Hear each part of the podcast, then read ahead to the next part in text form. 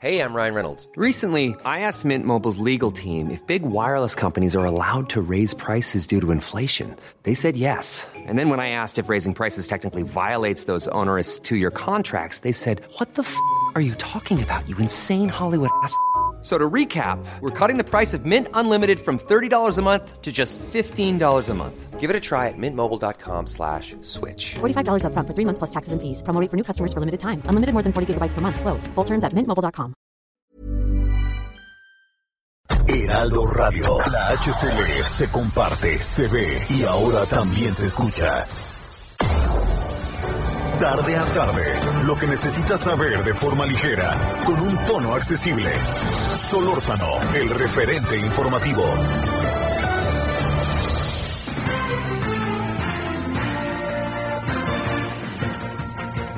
Muy buenas tardes, son ahora las 16 horas en la hora del centro, en el 98.5 de FM en la Ciudad de México y esta amplísima red en todo el país de cobertura del noticiario y de Heraldo Radio, la cual agradecemos profundamente que nos acompañe. Bueno, oiga, yo deseando como todos los días que haya tenido usted una buena mañana, mediodía, casi tarde y además que esté bien, ¿no? Que esté bien eh, el tema, como usted y yo lo sabemos, del coronavirus nos, nos agobia, nos, nos tiene que colocar con, con inteligencia ante él, tratar de que nosotros eh, veamos bien, informarnos. eh, entiendo que ese tema de informarnos a veces no nos ayuda casi nada porque la información luego tiende a ser compleja, ¿no? Y además de compleja, confusa, para decirlo claro. Mire, eh, para, para ponerlo de esta manera, eh, yo le diría lo siguiente. El tema, por ejemplo, de las vacunas, como lo decíamos ayer, es en verdad, no, no, no sé si usted lo tiene claro. Hoy de las 10 de la mañana, en diferentes momentos, pero como hasta la 1 de la tarde, volví a intentar entrar a la página, nunca pude. Nunca pude, sin respuesta, sin respuesta. Y este, bueno, ni siquiera meter el CURP, ¿me entiende? No, no, no he podido. Vamos a ver, intentar otra vez mañana, ¿no?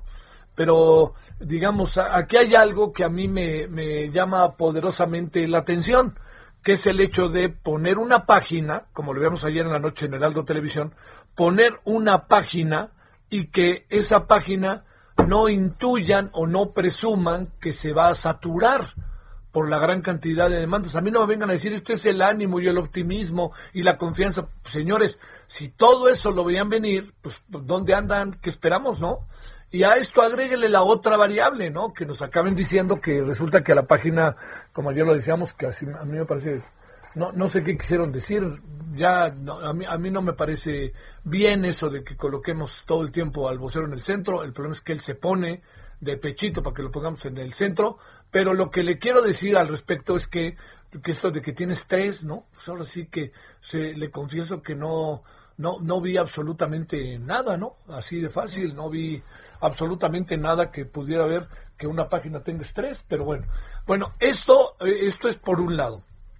Eh, yo le diría que seguramente mañana va a ser lo mismo que hoy, va a quedar muy claramente establecido que continuamos con semáforo rojo. Eh, de repente inquieta algunas cosas, porque ahí viene ya a la vuelta de la esquina el tema de eh, la apertura de tiendas, de tiendas departamentales, cómo le van a hacer. Si usted recorre la Ciudad de México, pues si le cuento, si le ha de pasar a lo mejor usted igual, si está en otros lugares, pero si usted recorre la Ciudad de México, pues yo le puedo decir con toda, eh, con toda certeza de que pues eh, los, eh, los ciudadanos, los restauranteros han tratado a como dé lugar de poder este eh, de poder llevar efecto una su, su trabajo y se han ido apoderando auténticamente de la de las calles no o las banquetas Eh, yo entiendo muy bien que, que estamos en una etapa eh, digamos muy muy difícil pero yo creo que los los transeúntes tengamos un poquito de paciencia, ¿no? Y si vamos caminando por las banquetas, pues nomás que nos abran tantito el paso para poder circular, pero de ahí en fuera yo le diría aguantémonos lo más que se pueda, porque es una situación que va a durar, así de fácil va a durar. La otra parte que tiene que ver, como se lo dije ayer y se lo he venido diciendo, perdóneme que me autocite, Pero es el hecho de, caramba, hombre, esto de las vacunas es una cosa verdaderamente complicada, no alcanzo a entender. No sé usted, pues yo no alcanzo a entender con claridad ahí de, de qué, qué es lo que están haciendo, de qué se trata o qué buscan, cosas de esa naturaleza, porque en el fondo sí le voy a decir algo, todo lo que tiene que ver con eh, las vacunas es, no se puede fácilmente uno escribir. Segundo, no han llegado muchas vacunas. Tercero, nos han dicho que sea la rusa, pero luego que sí firmamos el contrato o no.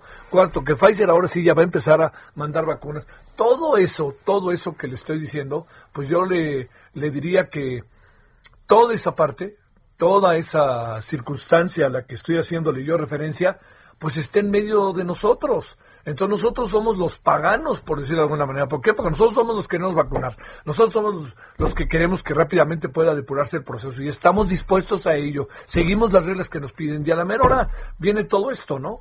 Y yo le diría, la, respuesta de repente es muy pusilánime por parte de la autoridad. Entonces ahí pónganse a las vivas, caray. Yo, esto no lo dice uno, créame, yo no lo digo en función de, de colocar a este a la autoridad en el banquillo de los acusados. La verdad que no, ¿eh? Pero yo sí creo que pónganse a las vivas, ¿no? Pónganse a las vivas. La verdad que se ven por momentos, sí le debo de decir, bastante, este, pues para decirlo claro, bastante desorganizados. Bueno, punto y aparte. El día de ayer, lo platicamos, pero déjenme hacer una reflexión sobre lo que pasó el día de ayer con usted. El día de ayer, se, el, gobierno, ayer y antier, logró dos eh, meritorias eh, acciones judiciales. La primera fue, eh, fue lo que tiene que ver directamente con la detención de Mario Marín. Mario Marín, le recuerdo, aunque está ahora muy, la verdad que afortunadamente está muy en todos lados, Mario Marín es el, el gobernador de Puebla amigo de quienes se presume estaban metidos en toda una trama que tenía que ver con eh, trata de niños. Eso, hay una persona que está detenido, pero la otra persona no está detenida y todo indica que está en Medio Oriente. Bueno, el asunto está en que lo que acabó pasando es que Mario Marina, el gobernador, yo le cuento muy a la carrera, lo he platicado mucho y lo he platicado mucho con Lidia Cacho, que me precio ser amigo de muchos años. Eh, todo indica que eh, Lidia Cacho estaba en su casa, en Cancún, eh, y auténticamente la secuestraron y se la llevaron. No había manera de juzgarla porque no había ningún indicio de nada en contra de ella en, lo que tiene que ver, en todo lo que tiene que ver con su caso, ¿no?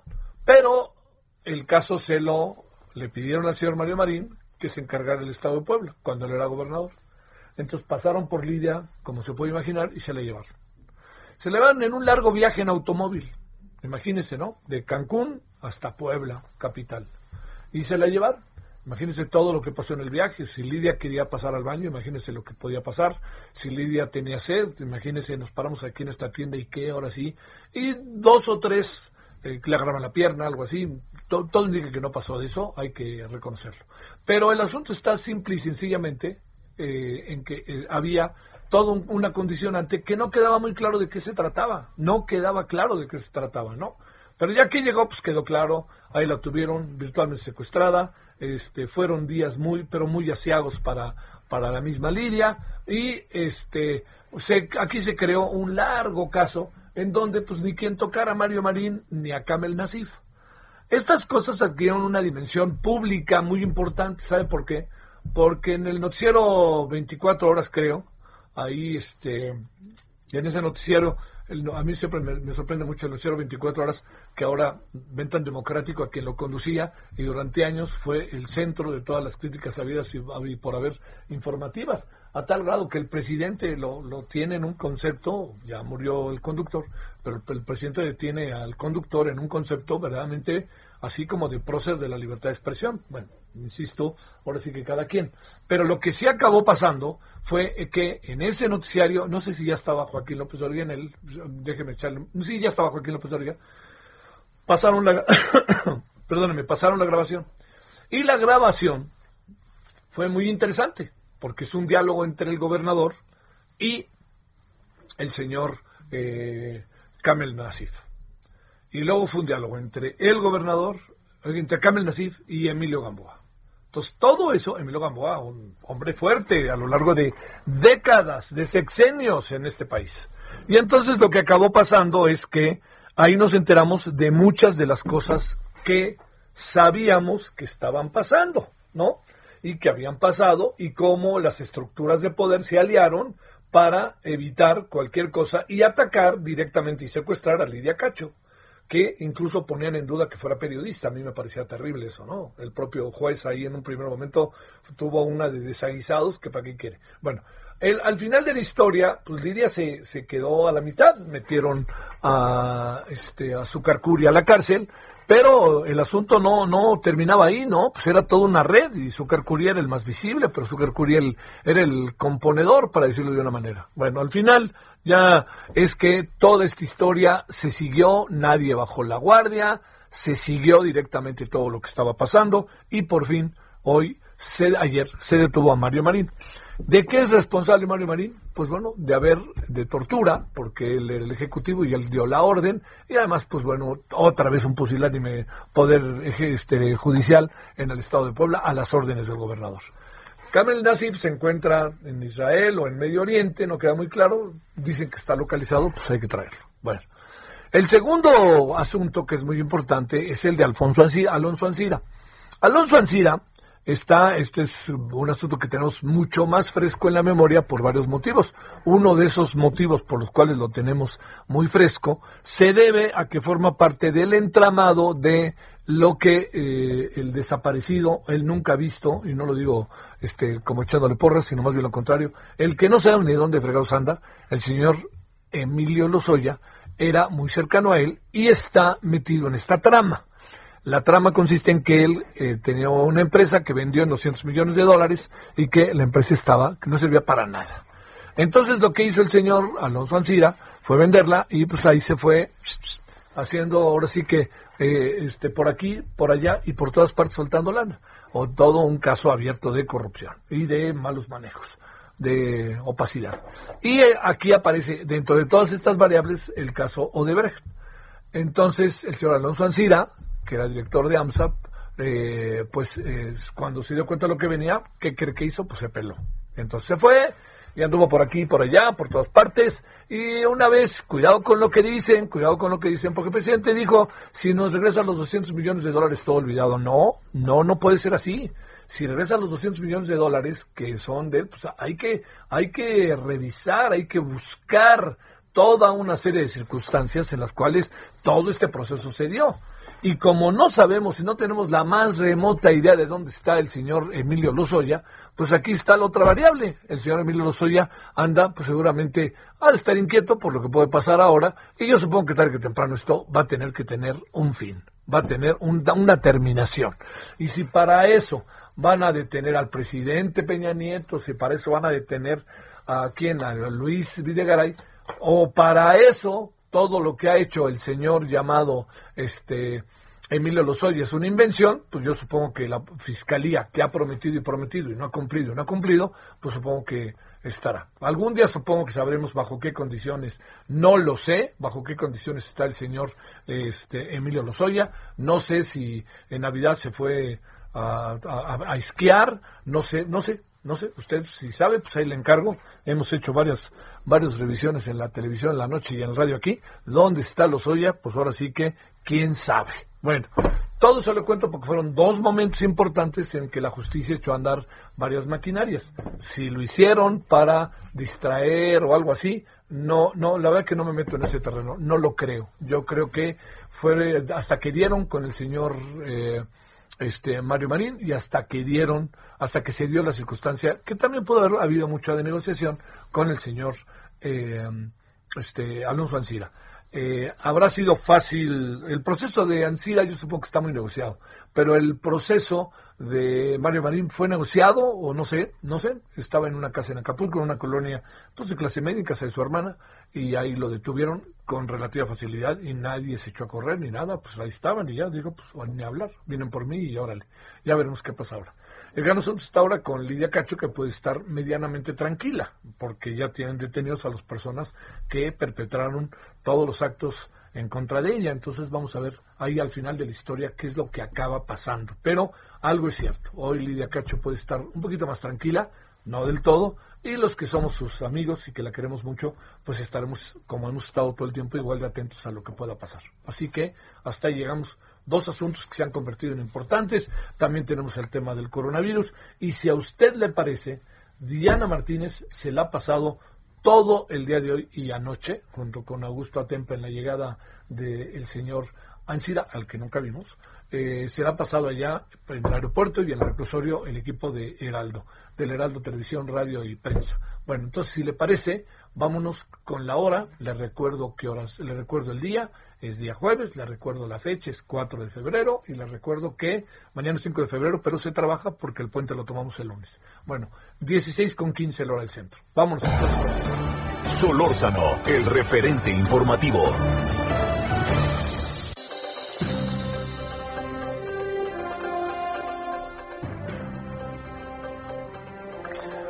Bueno, mi queridísima Diana, venga de ahí. ¿Qué has vivido a lo largo de este día? Javier, ¿cómo estás? Buenas tardes. Pues nos encontramos afuera del Centro de Justicia Penal Federal, con sede en el Reclusorio Norte. Todavía se está desarrollando la audiencia del dueño de Altos Hornos de México, Alonso Ancira. La diligencia judicial se reanudó aproximadamente a las 14 horas con 20 minutos.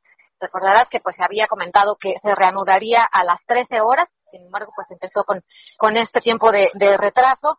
Y te comento que esta audiencia es importante porque se va a definir qué medida cautelar se le impondrá al empresario acusado de lavado de dinero por la venta irregular de la planta de agronitrogenados. Eh, minutos antes de la una de la tarde ingresó su abogado José Luis Castañeda quien informó que va a solicitar la duplicidad del término constitucional, Javier.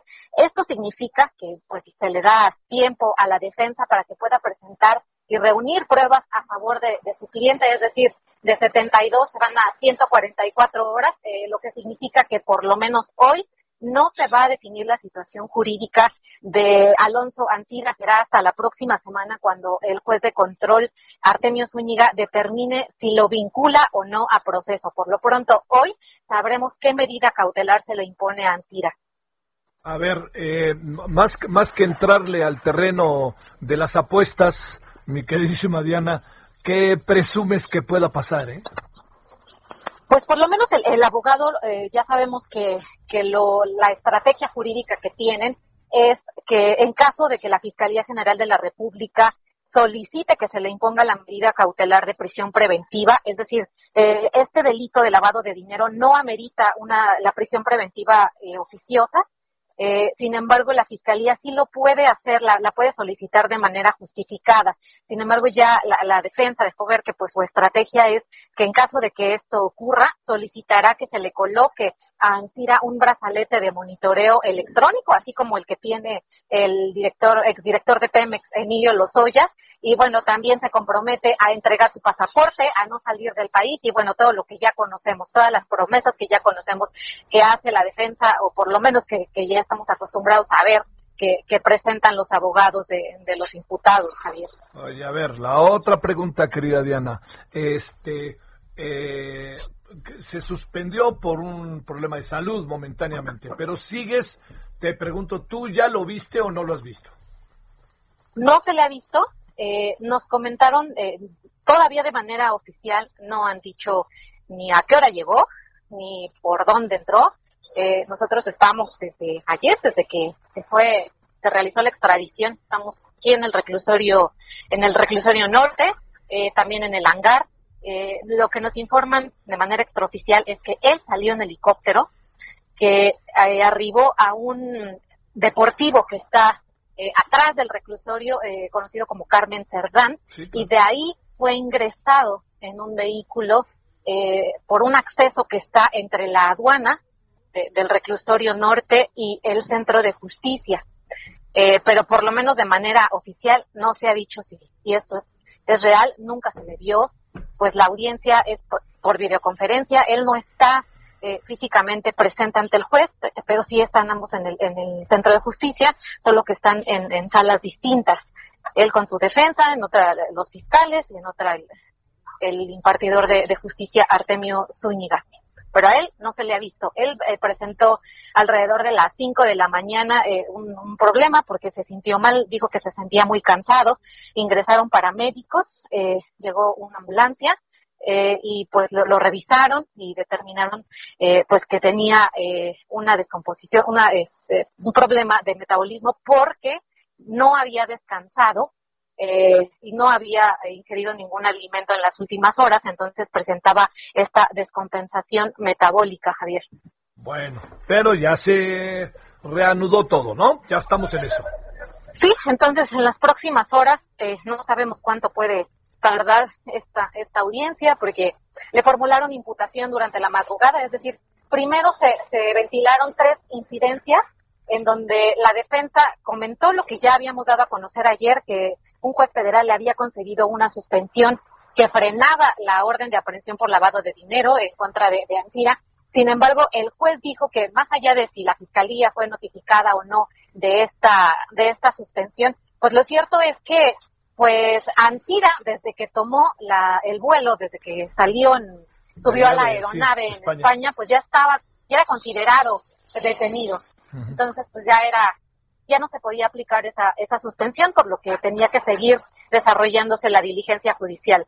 Entonces, pues esperamos que en estas próximas horas se determine, por lo menos, qué medida cautelar se le va a imponer. Dale. Bueno, pues ya sabes, ¿no, mi querida Diana? Si antes de las seis hay algo, no se te olvide echarnos una llamadita. Estamos atentos e informamos. Gracias, un saludo, Diana. Diana Martínez y Augusto Atempan están haciendo un trabajo padrísimo aquí para el Heraldo Media Group. Bueno, vámonos ahora a Quintana Roo con el otro detenido. Mauricio Conde, ya llegó por allá el gobernador, ¿verdad? Mira lo que son las cosas. Él se llevó a Lidia Cacho de Quintana Roo a Puebla y ahora un avión lo lleva de Puebla a Quintana Roo. Sí, efectivamente, como bien informas, Mario Marín fue presentado a las 13.40 horas ante el juzgado segundo del distrito aquí en Cancún como parte de la diligencia penal 26 diagonal 2018 para su primera audiencia constitucional en la que enfrenta las acusaciones de tortura en contra de la escritora Lidia Cacho Ribeiro.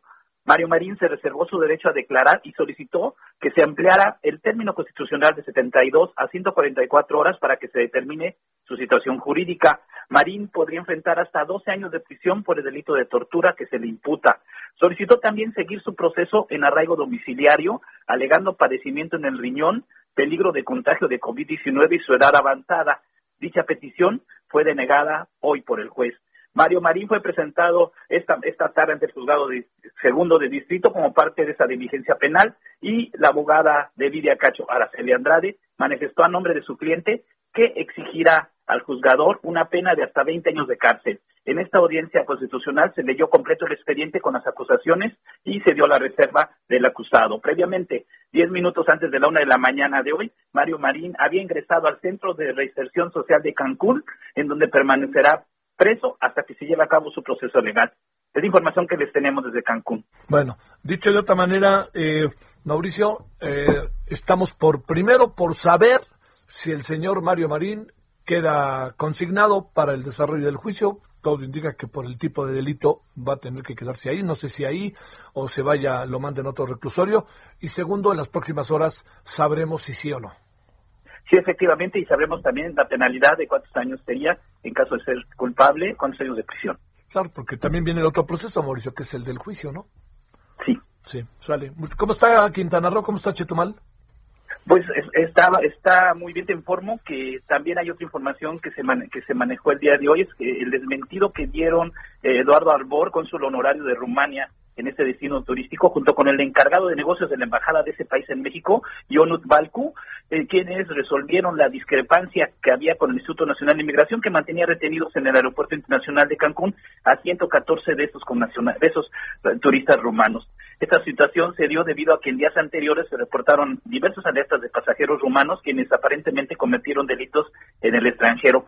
Hoy este tras, se, transmitió el mensaje conjunto desde las instalaciones de la terminal aérea de ambos de estos ambos personajes que señalaron que todos los turistas rumanos involucrados ya ingresaron al territorio nacional para conocer la Riviera Maya además de que desmintieron violaciones a los derechos humanos de estas, de estas personas durante su estancia en el aeropuerto. Es la información que les tenemos desde Cancún. Sale, muchas gracias, Mauricio. Muy buenas tardes, Mauricio Conde, desde Quintana Roo.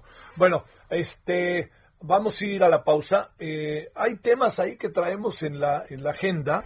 Eh, mire, no nos va a dar tiempo hoy, bueno, sobre todo porque, eh, digamos, eh, Israel Rivas, que es con quien hablamos con, con el tema de los niños, eh, la, la, carencia de medicinas para niños con cáncer, es un papá de una de ellas.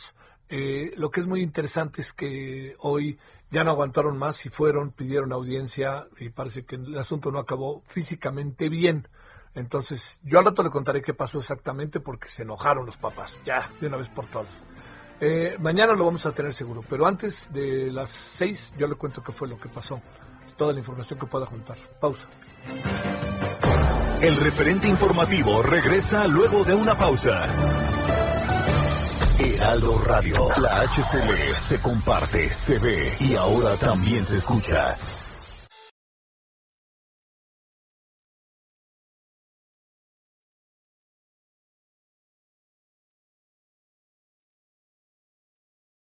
Heraldo Radio. Estamos de regreso con el referente informativo. Muy buenas tardes, amigos. Gracias por sintonizarnos y estamos aquí en el espacio de El Referente Informativo, como siempre, muy agradecidas. Y por favor, ustedes tienen que escuchar la siguiente información, porque a quién no le gusta tener antioxidantes en su organismo, lo cual nos funciona de maravilla siempre y ahora en esta época más. ¿De qué se trata, Pausazo? Cuéntanos. Ay, mi Moni, pues de qué se trata, que luego hay veces que estamos en el día y estamos cansados o nos vemos al espejo y no nos gustamos. ¿Por qué? Pues porque estamos envejeciendo y tenemos que rejuvenecernos. Esa es la respuesta, rejuvenecer. Y llegó este tratamiento de Europa a México, que es una maravilla, que vamos a rejuvenecer de adentro hacia afuera. ¿A qué nos referimos con esto? Que tú al tomar esta bomba de antioxidantes, es una potente bomba literal, va a hacer que todo tu cuerpo se rejuvenezca, que toda la parte interna, todo tu organismo, todo tu sistema inmunológico funcione al 100% y lo externes, que ya no tengas arruguitas, que se te quiten las manchas, que no tengas flacidez en la piel. Esto funciona, son 10 años más joven, Moni, marcando al 800 mil 800 mil marcando en este momento, te lo voy a regalar, Moni.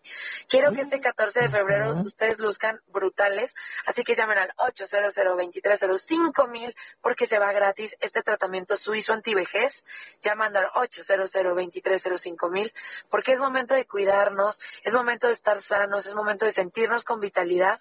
¿Por qué? Pues porque nos tenemos que consentir, Moni. Así que aprovechemos que se va gratis. 800 mil. Muy bien, pues a consentirnos, a cuidarnos, a protegernos, a no bajar la guardia, todo esto es un combo, así es que hay que marcar en este momento. Muchas gracias, Pau. Gracias. Regresamos. Regresamos. Solórzano, el referente informativo.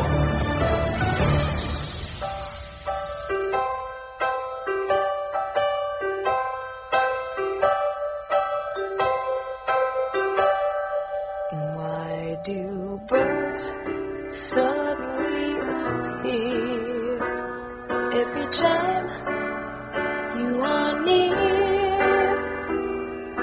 Just like me. They long to be close to you. Why do stars fall down from the sky every time you walk by? Just like me, they long to be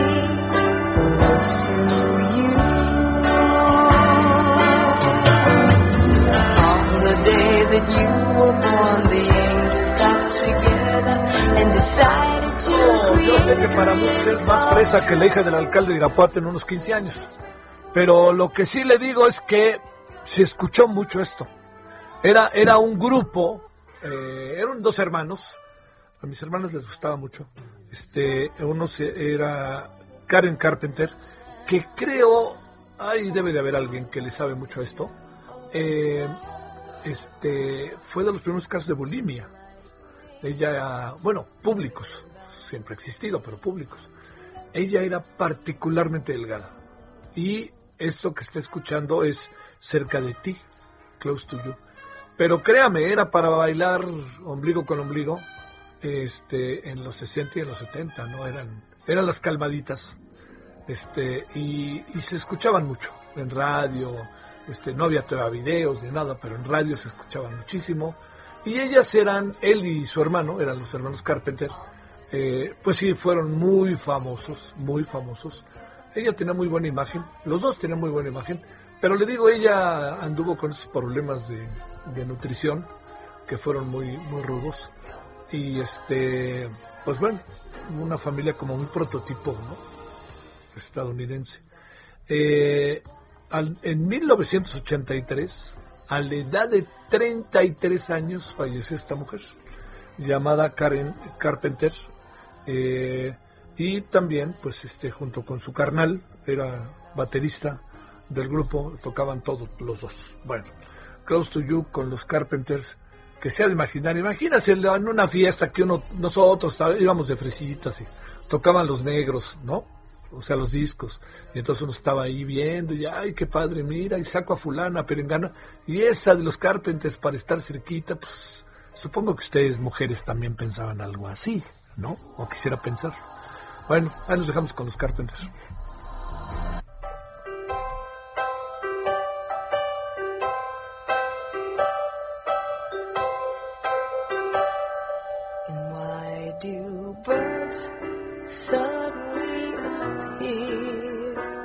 Otra variable es la letra de las canciones. es verdaderamente bueno. Bueno, ya, ya. Antes de decir ya, ya. Este, ya le digo. Es, yo entiendo que muchos dirán esto. Fresa, fresísima. Insisto, como la hija del alcalde de Irapuato cumpliendo 15 años.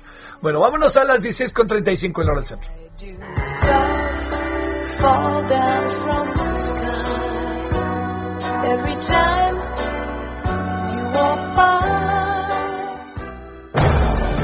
Solórzano, el referente informativo.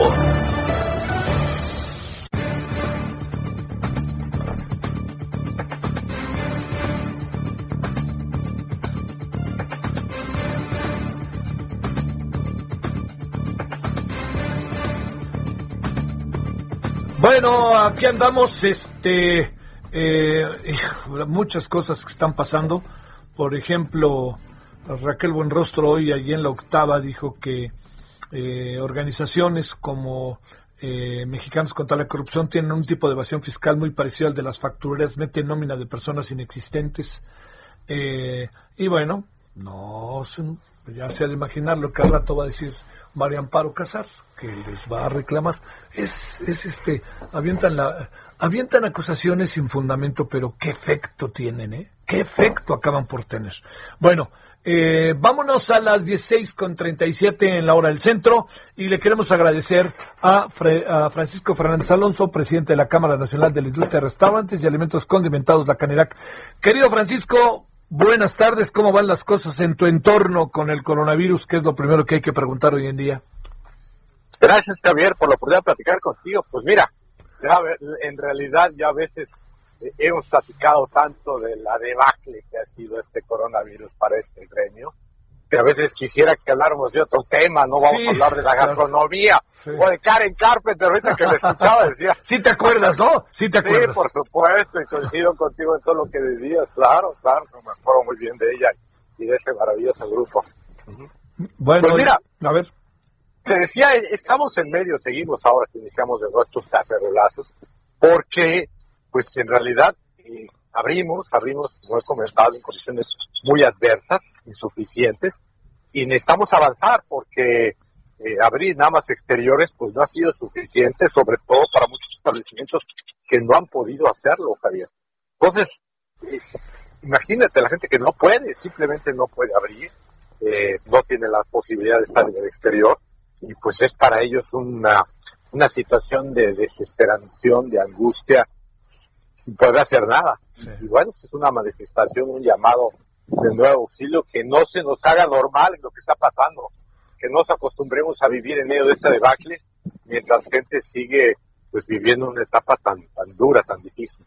A ver, vamos a entrar. ¿Cuál es el estado de las cosas? Yo supongo mañana las- la jefa de gobierno va a decir exactamente lo que dijo hace ocho días y a lo mejor, lo, digamos, a, a- a la usanza del color anaranjado, vamos a encontrar un matiz más del rojo para no cerrar del todo. A ver, ¿qué presumes que va a pasar y cuál es el balance hasta ahora de estar abiertos al 30%, de estar hasta las 6 de la tarde, de permitir que, este, que la gente, los restauranteros tomen algunas banquetas e incluso calles? A ver, ¿cómo van las cosas?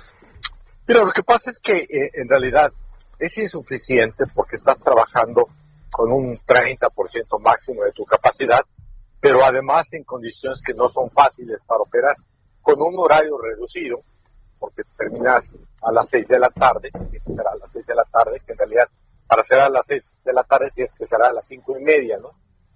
Y pues eso no es suficiente, porque lo que pedimos es que nos ampliaran el horario basados en la propia narrativa de las autoridades. Es decir, a ver, si todos están diciendo que estar al aire libre no es un generador importante, vamos, no puedo decir que, que nulo de, de contagios, Sí. entonces trabajemos y ampliemos el horario, por un lado. Por el otro, también, eh, tú sabes, eh, la candidatura está presente en todo el país y en muchos, muchos gobiernos hay semáforos rojos y se están trabajando los restaurantes porque en algunos gobiernos han, han encontrado que es mucho mejor tener a la gente controlada en espacios cerrados o inclusive abiertos, pero siguiendo los protocolos de seguridad, que simplemente cerrarlos. Entonces, también encontramos una, una manera de interpretación distinta. ¿Quiénes tienen la razón? Pues mira, yo lo único que te puedo decir que en los restaurantes, en otros lugares, en la Ciudad de México no, pero en otros estados los restaurantes funcionan en semáforo rojo. ¿Por qué? Por el protocolo, por la sana distancia, porque se está cumpliendo eh, la- la- el distanciamiento. Y entonces, pues uno encuentra con diferentes criterios. Yo creo que esto no es cuestión de criterios. No, no, no. Oye, ah, digo, sé que no es lo que debería de ser, pero te pregunto, este, eh, ¿algo se avanzó, Francisco, o no? Pues mira, se avanza a cuentagotas, pero yo lo que quisiera y el mensaje que le doy a las autoridades es que, que no entiendan que, que, que el ganar una, una mesa o avanzar una mesa satisface a un gremio, o sea, deja de estar en terapia intensiva. Yo lo comenté cuando regresamos, dijimos, vamos a abrir, digo, a ver, es oxígeno, ¿eh? no, no, por supuesto, bienvenido, pero es oxígeno. El enfermo sigue en terapia intensiva. No, no nos demos por, no, hay que celebrar, no hay que sacar la champaña ni nada por el estilo, es únicamente una nueva etapa, pero tenemos que ir avanzando. Pero no desde el punto de vista de una negociación, sino con, eh, con argumentos válidos para todos. Creo que aquí lo que nosotros hemos pedido es que metamos a la ciencia y metamos a la evaluación eh, para los establecimientos, porque llevamos demasiados meses, Javier, es demasiados meses pidiendo a la gente que nos vemos la próxima semana y ya veremos un poquito para acá. Tú sabes que cualquier negocio requiere de una certidumbre, saber hacia dónde va, cómo, cuándo, porque si no, no, no, vamos, es muy difícil trabajar en esas condiciones. Eh, la parte que, de- eh, en el caso de, la, de los estados de la República Mexicana, ¿dónde, dónde podremos decir que les ha ido bien? Eh, digamos, entiendo que hay estados, eh, hay ciudades que se han vuelto muy restauranteras, eh, eh, Querétaro, por ejemplo, Puebla, Guadalajara, Monterrey, Mérida. eh, Puebla, Puebla ha sufrido mucho, porque Puebla ha sido también una, eh, uno de los gobiernos más restrictivos. Pero te puedo decir una cosa, ha funcionado bien en San Luis Potosí, ha funcionado bien en Querétaro, eh, finalmente en Jalisco, vamos, a- no, no, no en todo el país está esta, eh, esta misma tendencia que hay en la Ciudad de México. Claro, la Ciudad de México es la más grande, eh, lo entendemos también, pero me gustaría, o yo siento que sería muy importante que tuvieran los mismos criterios. Javier, es que desde el principio, la verdad, diciendo sincero, y yo, tú lo sabes, es que pues, cada quien empezó a hacer sus propios criterios, y en el país, nosotros como Canerac, Sí, vemos que es un relajo, cada quien decide cómo hacerla, cómo, cuándo, y pues así, o sea, nunca logramos que hubiera una coordinación de criterios en el país. Fue un poco la, un poco la anarquía, la verdad. Oye, eh, esto que ha pasado ahí de los eh, de los bares, e incluso de los restaurantes en toda esta zona que está muy padre del Monumento a la Revolución, ahí no hay nada todavía con los bares, ¿verdad? Fíjate que no, y la verdad lo lamento, porque es una actividad legal y está, que tampoco podemos decir que qué malo tiene. Aparte yo no creo, Javier, ¿por qué alguien se va a contagiar más a las 6 de la tarde que a las 10 de la noche? Estás en la calle, estás al aire libre y, y estás tomándote una cerveza, pues yo no veo por qué eso genere más contagio que el- a esa hora que en la mañana. No, no veo la diferencia en tomarte un café con alguien que tomarte una cerveza. Oye, es que es esta idea de que la gente le sube al, al, al alcohol y entonces empieza la, la, la- la ausencia de una reflexión y de tomar medidas. Supongo que por ahí podría ir el asunto. No, pues para eso también se ha impuesto la ley seca. O sea, también ha habido manera de, de- de evitarlo. Pero mira, lo que hemos platicado, la narrativa, la manera en la que nosotros comunicamos es muy, muy importante. Por ejemplo, ¿no? si estamos realmente atacando el problema del contagio, pues atacamos de, de veras. Pero lo que nosotros como restaurante decimos, tal parece que para la autoridad, si lo que quieres es organizar una comida, vete entonces un camión. Y ahí, según lo que pasa, pues ahí, ahí, ahí nadie se contagia. Puede estar repleto, pero ahí nadie se contagia. Pues evidentemente no. Entonces, eh, ojalá hubiera una, un mismo criterio para todo y creo que nos ayudaría a entender mejor cómo afrontar la situación. Por lo pronto, aparte, déjame decirte, también en la Ciudad de México, los criterios entre los propios alcaldes es patente. Sí. O sea, no es lo mismo todas las alcaldías.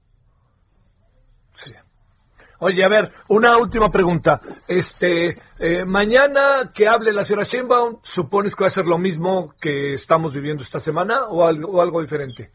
Pues mira, yo esperaría que aumentara el horario, que hubiera, digamos, una, pues que entendiera que necesitamos seguirlo, eh, tenemos que generar más ventas, si no es muy poco, porque además, Javier, déjame decirte algo, dependientemente que se abren, se abren los espacios, no se nos olvide que estamos también en un momento donde la, la cartera de la gente pues no está en su mejor momento. No, no, no. Entonces no, no, no es de que abres y ya la gente va a consumir igual, eso no es cierto, no va a pasar. Es más, no sé aquí entre nos cuánto tiempo se vaya a tardar que, que regresemos a esa misma situación, no lo sé. Entonces esperamos que la jefa diga, oiga, sí, abran a las 10 y punto. Y, y eso significa que trataremos de... Cierren, cierren a las 10. Sí, que cierren a la- hasta las 10 de la noche. Ajá. Pero sobre todo, Javier, y con esto si me permites concluir, cambiemos la narrativa para que haya la posibilidad de abrir a gente que cumple. Esa es la diferenciación. Espacios y ambientes seguros y gente que se está cumpliendo, comprometiéndose por cumplir un protocolo de higiene. Y que cierre quien no lo esté haciendo, sea o no esencial, porque el concepto este de esencial no nos parece muy, muy lógico. Si es lo que queremos cuidar, pues cuidemos y protejamos a quien sí cumple y a quien sí, sí establece protocolos de, de higiene. Y al contrario, no dejemos trabajar quien no lo hace porque provoca contagios. Te mando un saludo, Francisco Fernández Alonso, presidente de la Cámara Nacional de la Industria de Restaurantes y Alimentos Condimentados, La Canidad. Gracias, Francisco. Al contrario, Javier, gusto saludarte. Gracias. Bueno, ahora son 16 con 47 en la hora del centro en este 4 de febrero. Eh, mire, eh, déjeme plantearle algo aquí que quería mostrarle. Ah, a ver, espérame, espérame. Aquí estamos.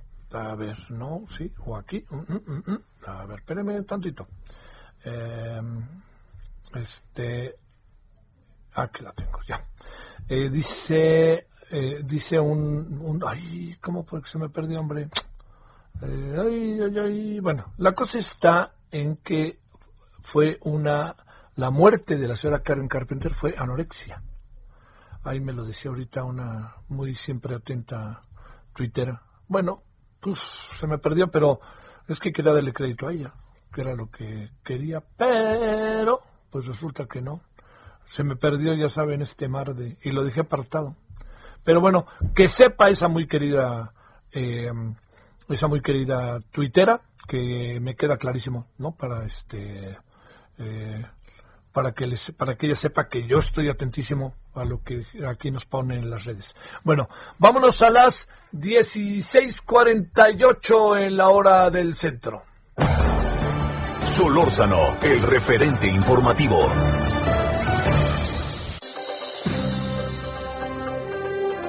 Ah, yo sabía que lo iba a encontrar. Gracias, Agarmi.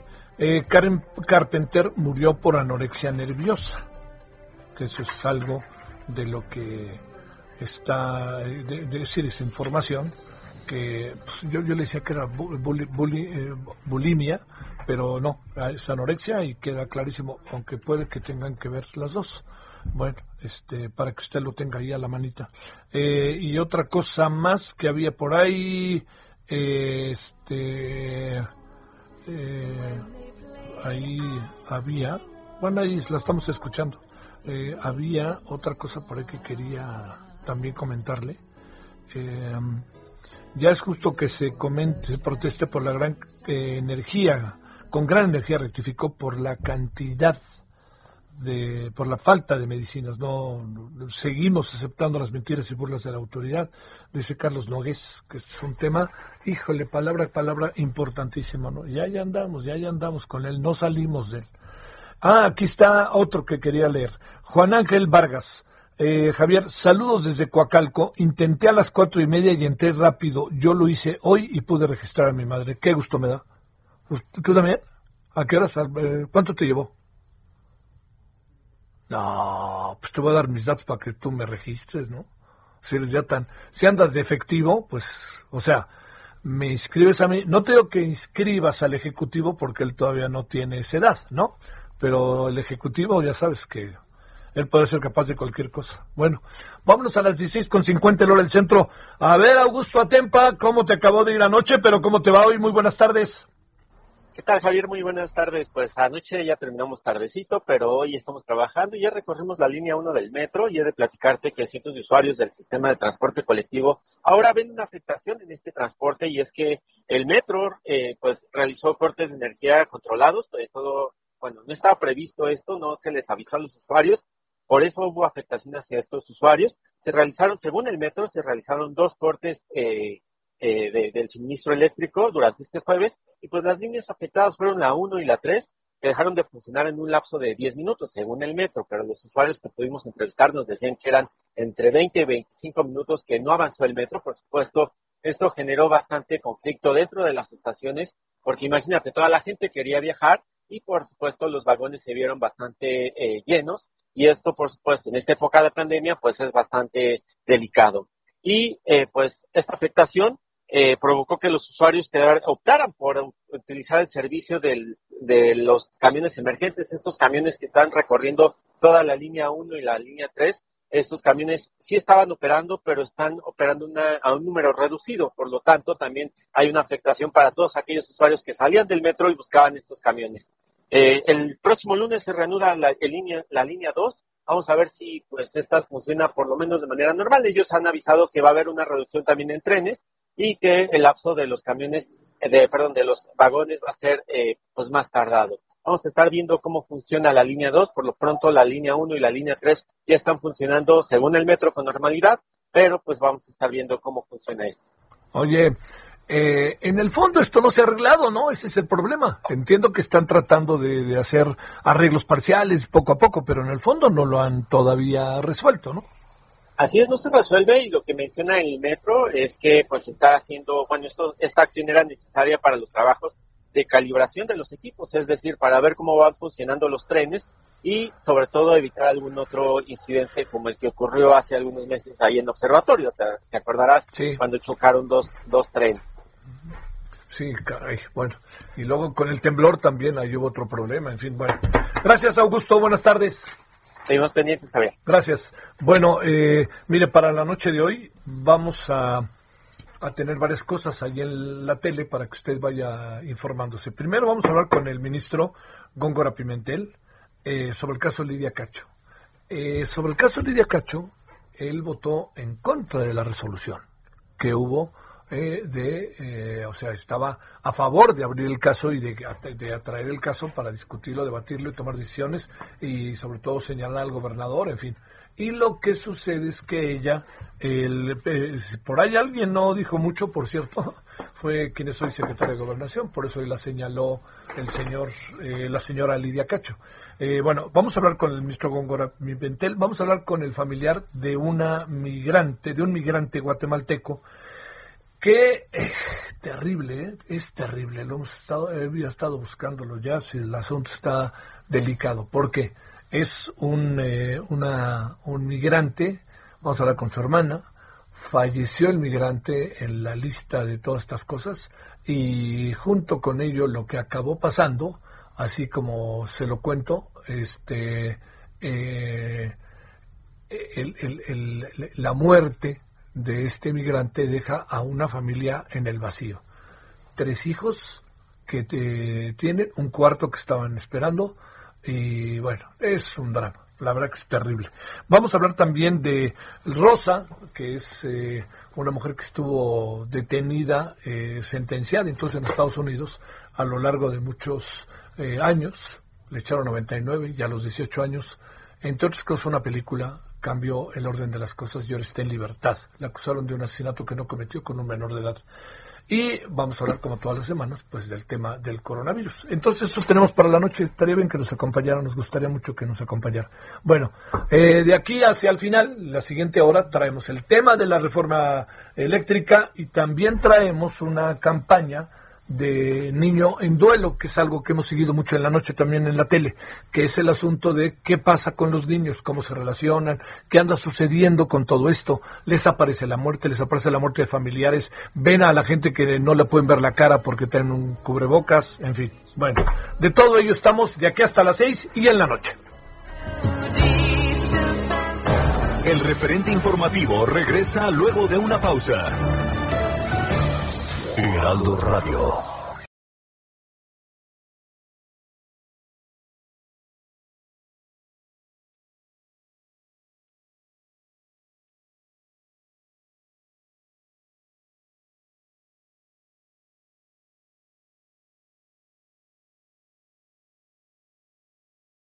Heraldo Radio. Tarde a tarde, lo que necesitas saber de forma ligera, con un tono accesible. Solórzano, el referente informativo. When I was young, I'd listen to the radio, waiting for my favorite songs. When they played, made me smile. Those were such happy times and not so long ago. How I wondered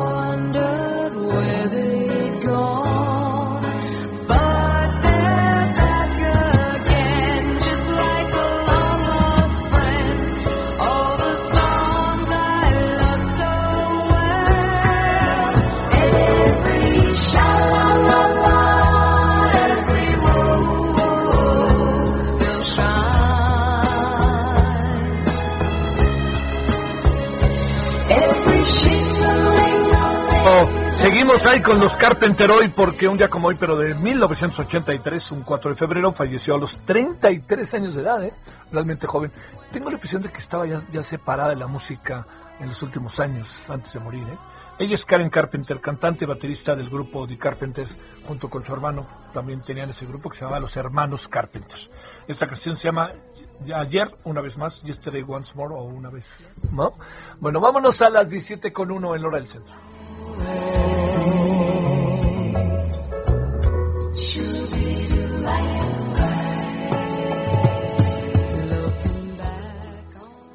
Solórzano, el referente informativo. como ahorita co- co- como hay canciones que luego tienen como mucho que ver con, con de repente una dinámica de estaciones de radio, ¿no? Por ejemplo, Universal sa- sacaba muchas estas canciones.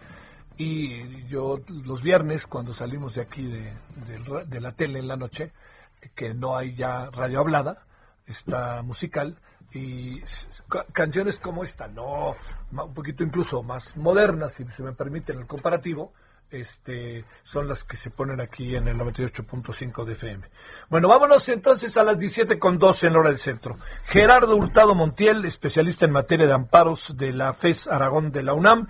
Gerardo, te saludamos con mucho gusto. ¿Cómo has estado, abogado? Aquí con el gusto de saludarle a usted y a su apreciable público. A Eh, sus órdenes. Abogado, eh, primero le pregunto, pues por razones más que este me parece del sentido común, todo allá en familia, en la FES, ¿cómo están las cosas con el coronavirus? Eh?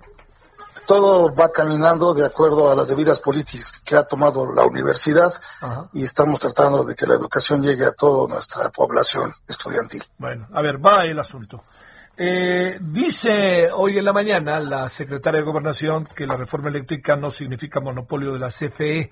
Eh, eh, eh, todo apunta, abogado, a que vamos a un terreno casi seguro de una cantidad inimaginable de amparos que por más que la aprueben como preferente no va a llegar antes del sex- antes de que termine el sexenio la posibilidad de tenerla. A ver, ¿es así?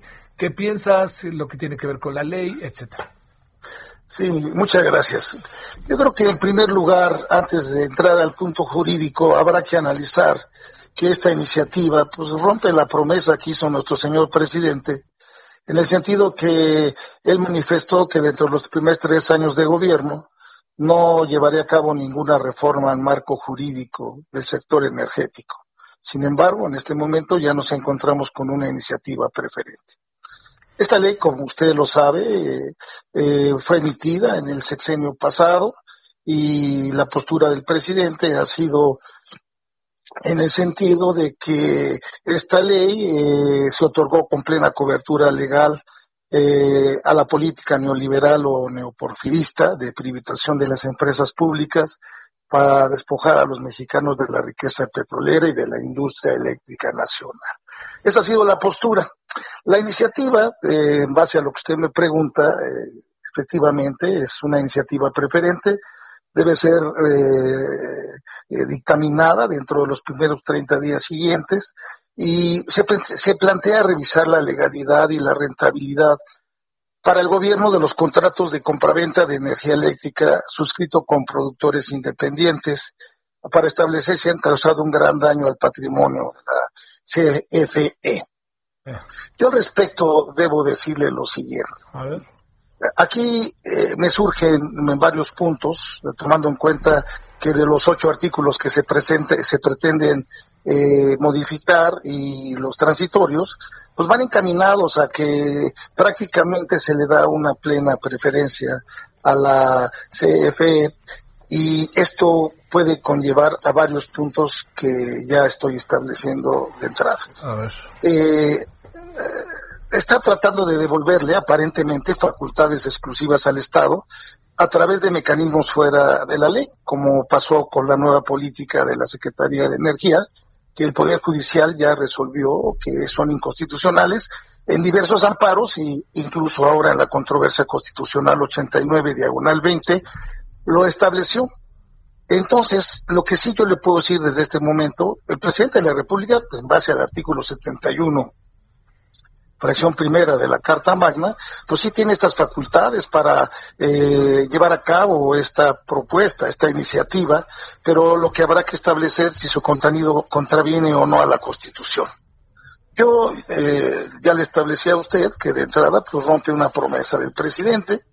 El segundo punto, yo le establecería que esta reforma eh, pone o existe la posibilidad de contar en México con eh, ya no con centrales generadoras de energías limpias y acabe con la posibilidad de ayudar a tener mejores tarifas en el país.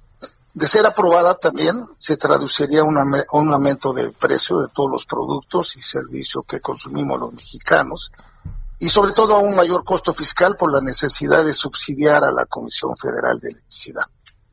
Pero lo más importante, esta iniciativa intenta impedir eh, la competencia en el sector eléctrico nacional, en particular sobre las renovables, violando los derechos de libre concurrencia y la certeza jurídica establecidos en el artículo 25 de la Constitución Federal, otorgándole una ventaja exclusiva a la CFE para que proponga proyectos estratégicos, lo que impacta negativamente en el resto de los participantes en la generación de energía y lo cual conlleva que hay un proceso de competencia eh, Desleal. pues, no- desleal, en pocas Desleal, palabras. claro.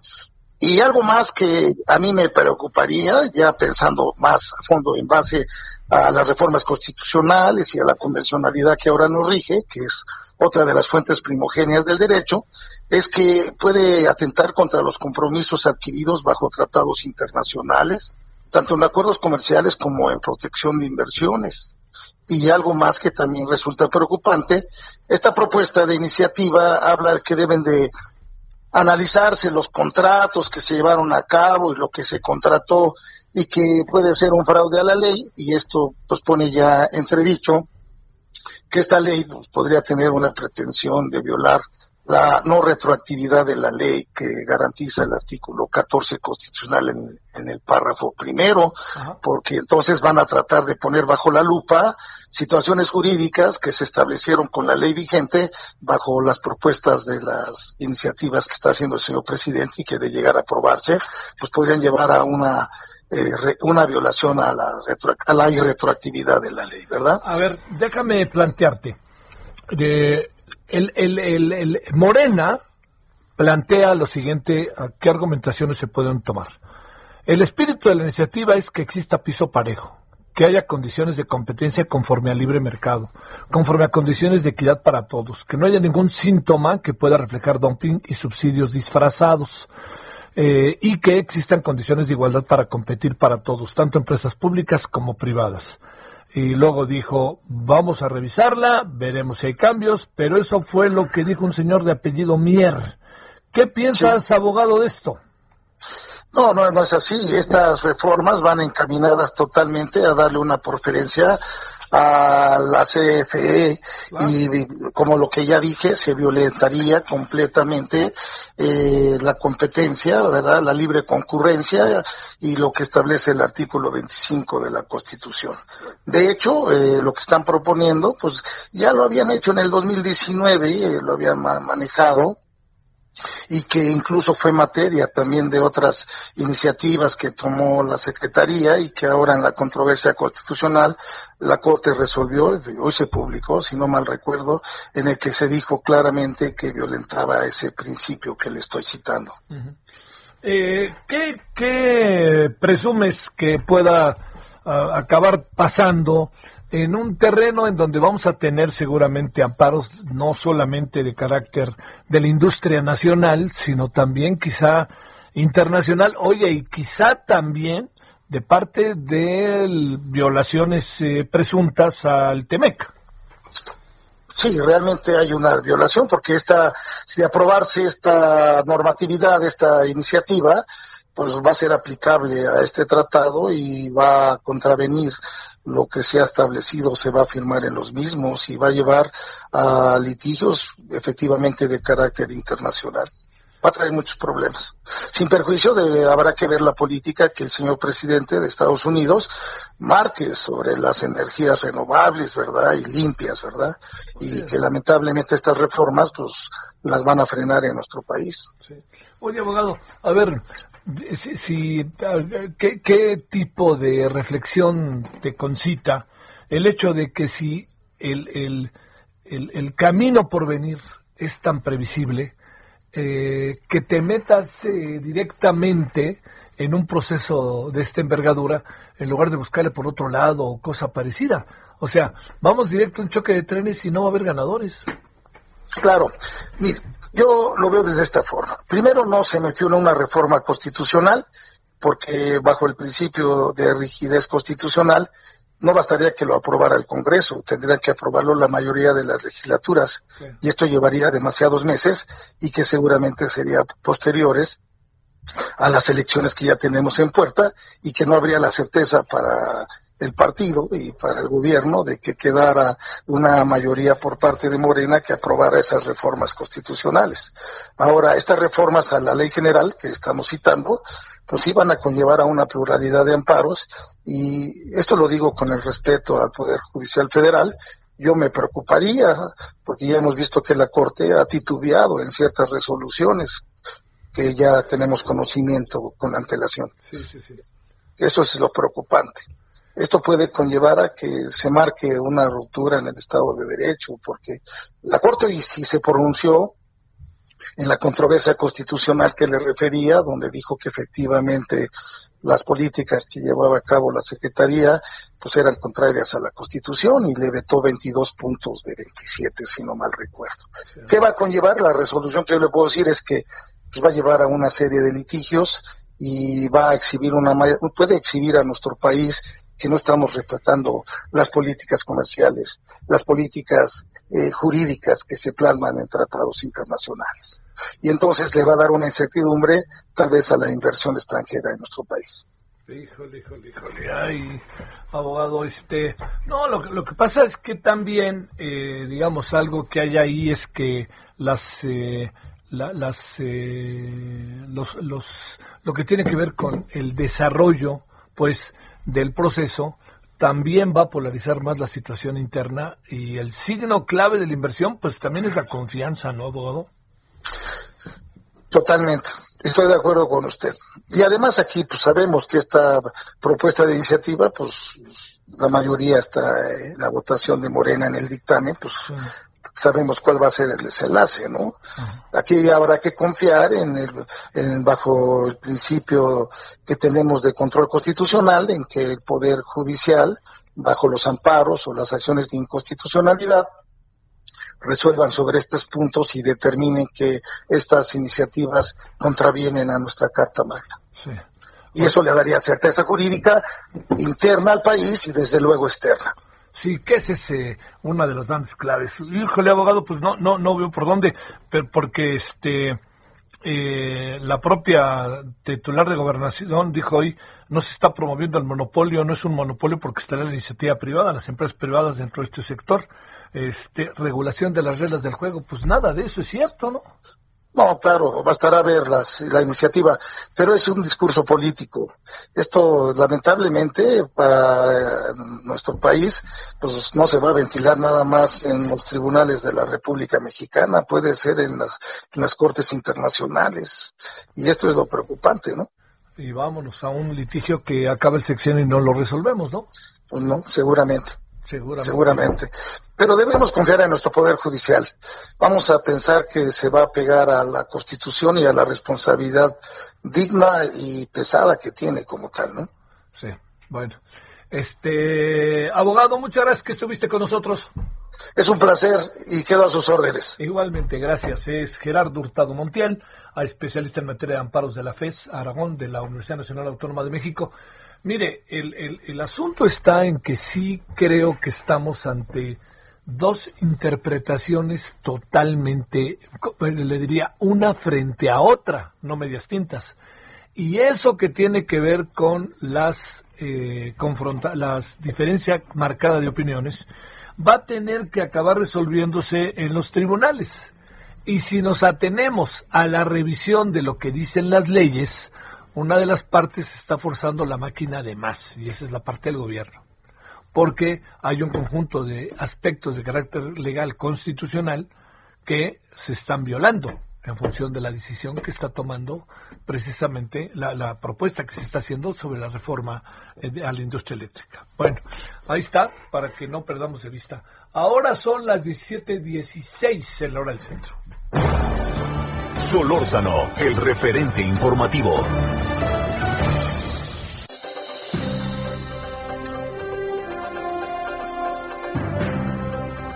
Bueno, Paris Salazar, cuéntanos por dónde anduviste este día jueves.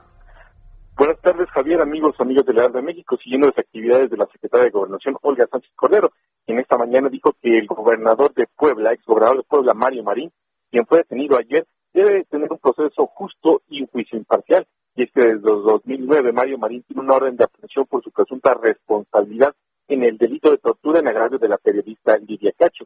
Y es que en esa conferencia matutina en Palacio Nacional, Sánchez Cordero indicó que todos en México tienen el derecho a un debido proceso, a garantía de audiencia y a la presunción de inocencia. Dijo que en el caso del exgobernador Mario Marín, tiene que haber un juicio imparcial, por lo que los tribunales deben hacer su trabajo adecuadamente, al igual que los fiscales.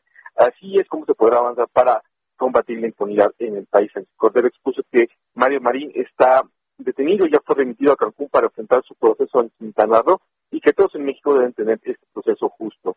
Sánchez Cordero recordó que la Secretaría de Gobernación ya ofreció una disculpa pública a la periodista Lilia Cacha por la violación de sus eh, derechos humanos, la cual fue ofrecida el 10 de enero de 2019 que como parte del cumplimiento de la resolución del Comité de Derechos Humanos de Naciones Unidas del día 31 de julio de 2018. En este acto, en la Secretaría de Gobernación, la propia Sánchez Cordero fue quien dijo que nunca más había en gobernación censura, la censura tendría cabida en este gobierno. Esta información que les tengo, Javier. Bueno, pero lo que son las cosas, eh, haciendo una revisión, revisión eh, París, eh, que votó en contra de la, eh, a favor de la liberación de la no responsabilidad del gobernador, allá en la Corte fue precisamente, eh, entre otros ministros, Olga Sánchez Cordero.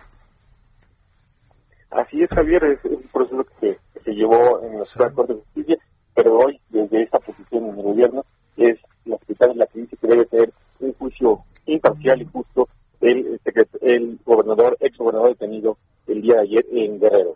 Sale, muchas gracias. Buenas tardes. Adiós, París. Francisco Nieto, de nuevo contigo, ¿cómo te ha ido? Javier, ¿qué tal? Muy buenas tardes. Pues hoy en la mañanera eh, la secretaria de Gobernación, eh, Olga Sánchez Cordero, eh, pues habló sobre temas de justicia. Se explicó lo que está haciendo, lo que están haciendo las mesas de justicia de la Secretaría de Gobernación, las cuales han ayudado a que 96 personas hayan salido liberadas de alguna prisión del país. Esto lo informó la titular de la Unidad de Apoyo al Sistema de Justicia, Paulina Telles explicó que estas mesas de trabajo, que es un modelo nuevo de, trabajo a nivel jurídico está brindando la Secretaría de Gobernación, pues reciben casos que llegan por medio de cartas que le entregan al presidente, a la ayudantía o que la mandan los propios interesados con el propósito de que sean estudiadas eh, pues las posibles irregularidad- irregularidades de sus casos. Ella Martínez también informó que han recibido 1.515 solicitudes de amnistía, de las cuales 942 son de hombres y 173 de mujeres. Eh, eh, representa esto, bueno, un 67 perso- de- per- personas son indígenas y también esta oficina ha contribuido para ayudar a la liberación por COVID de más de 3.000 personas de los centros penitenciarios estatales. Eh, Javier, pues es parte de lo que sucedió hoy en la mañanera. Oye, eh, en, en el mismo marco, 1.115 solicitudes de amnistía, ¿hay información de, eh, o, o se me pasó que hubieras dado de cuántas han sido aceptadas? Este, no, solamente se habló de que han, han liberado a 96 personas, no por el mecanismo de la amnistía, sino por revisar sus casos jurídicamente. Han salido 96 personas, pero por el tema de amnistía solo dieron el dato de cuántas han recibido y cuántas pertenecen a mujeres y cuántas pertenecen a hombres, y de todas estas, cuántas son personas indígenas. Ese es, este, eso es importante. Ahí sí, ni, ni, ni, ni vuelta, ¿no? Eh, bueno, muchas gracias y buenas tardes, mi querido Francisco. Javier, muy buenas tardes. Hace un momentito que hablábamos eh, con el presidente de la industria restaurantera, nos dijo que ellos querían, lo recordará usted, no sé si lo recuerda, hace cosa de 10 minutos nos decía, no, lo que queremos es que nosotros cerrar hasta las 10 de la noche, ahorita se cierra hasta las 6. Entonces el gobierno de la ciudad propuso cerrar en, las, en la reunión de ayer miércoles, propuso cerrar hasta las 8 de la noche. Entonces, esa fue la propuesta en la reunión de los miércoles, de la que cada miércoles le hablamos. Bueno, quizás hasta el jueves le hablamos a veces porque se alargan, en donde esa fue la propuesta que hizo el gobierno. Y la industria restaurantera dijo, no, si no es hasta las 10, no. Pues entonces quedan hasta las 6, nos quedamos hasta las 6. Punto. Así de fácil. Vamos a ver si hay un cambio de pichada en estas horas. Lo veo muy difícil. Lo veo muy difícil porque además este, no nos van a provocar, ya sabe todo este discurso. Nosotros tenemos la razón y estamos cuidando a la gente, bla, bla. Y la industria eh, restaurantera dice, ¿qué puede pasar de 6 a 10? Que no pase de 10 a 6, que es cuando cierra. Y creo que tiene razón. Bueno, vámonos a las 17 con 22 en hora del centro. Carlos Navarro, cuéntanos. Buenas tardes, Javier. Te saludo con gusto a ti, el auditorio. Bien, Carlos, espérame, espérame, porque soy yo terrible. A ver, a ver, espérame, Carlos, Carlos, espérame tantito porque está viendo eh, muy mal. Eh, claramente lo escucho yo y mira que estoy aquí en primera fila. Entonces me imagino que lo puedo, cómo lo puedo estar escuchando a la audiencia, ¿no? Pues no, nada fácil. ¿Ya estamos? ¿No, verdad? Sí, a ver, otra vez, Carlos, cuéntanos, eh, empecemos desde arriba. A ver si me escucho ya mejor. Mucho mejor. La administración pasada del gobierno de la Ciudad de México estuvo plagada de corrupción, así lo acusó la mandataria capitalina Claudia Sheinbaum, esto tras la revelación de un posible desvío de 1.588 millones de pesos. En ese sentido, la jefa de gobierno sin tapujos etiquetó a los servidores públicos manceristas como delincuentes. Recordemos que ayer la fiscal general de justicia Ernestina Godoy, en una reunión con la Comisión de Administración y Procuración de Justicia del Congreso de la Ciudad de México, informó que hasta el momento se han judicializado 23 carpetas de investigación contra 35 exfuncionarios públicos de la pasada administración, quienes posiblemente desviaron lo que te comentaba, 1.588 millones de pesos. En ese sentido, también la jefa de gobierno señaló que ya hay este, varias pesquisas en, en curso. Recordemos que hay dos exsecretarios que están prófugos de la justicia. Se trata del ex titular de la Secretaría de Obras y Servicios, Edgar Tungui, así como del ex titular de la Secretaría de Desarrollo Urbano y Vivienda, Felipe de Jesús Gutiérrez. Así es que bueno, siguen los señalamientos contra la pasada corrupción. Ahora cada vez la jefa de gobierno se va más fuerte. Hoy les llamó que no eran eh, ex servidores públicos, sino delincuentes. Y también comentarte, Javier, una buena noticia. Durante el mes de enero de 2021 en la Ciudad de México, 716 negocios de bajo impacto realizaron su trámite de apertura en este mes, en este primer mes del año. Así lo informó la Secretaría de Desarrollo Económica con base en el sistema electrónico de avisos y permisos de establecimientos mercantiles. En las alcaldías Cuauhtémoc, Benito Juárez y Miguel Hidalgo fue donde se llevaron a cabo estas aperturas. Comentarte que la principal giro fueron tiendas de abarrotes, cafeterías y establecimientos con venta de comida. Así es que, bueno, en una buena noticia, 716 emprendedores lograron abrir nuevos negocios en la Ciudad de México a pesar de las circunstancias que se viven por el semáforo rojo, Javier. Te mando un saludo, Carlos Navarro, muchas gracias. Hasta luego, buenas tardes. Bueno, ahí está la vida en la Ciudad de México. Eh, les dice delincuentes a la pasada administración. Si es así, métanlos al tambo, pero primero presenten las pruebas de que los tienen que meter para que los jueces determinen sentencias. Bueno, vámonos a una pausa. En la parte final, en la media hora final de hoy, vamos a hablar de eh, lo que está pasando con los niños. Pero vi a una propuesta de Save the Children que está muy interesante. Va a ver si no. Ojalá nos acompañe.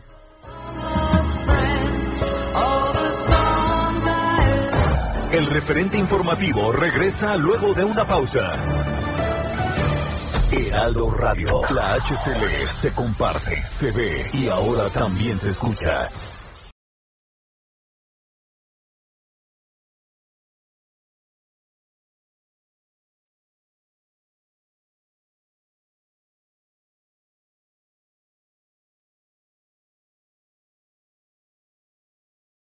Heraldo Radio. Estamos de regreso con el referente informativo.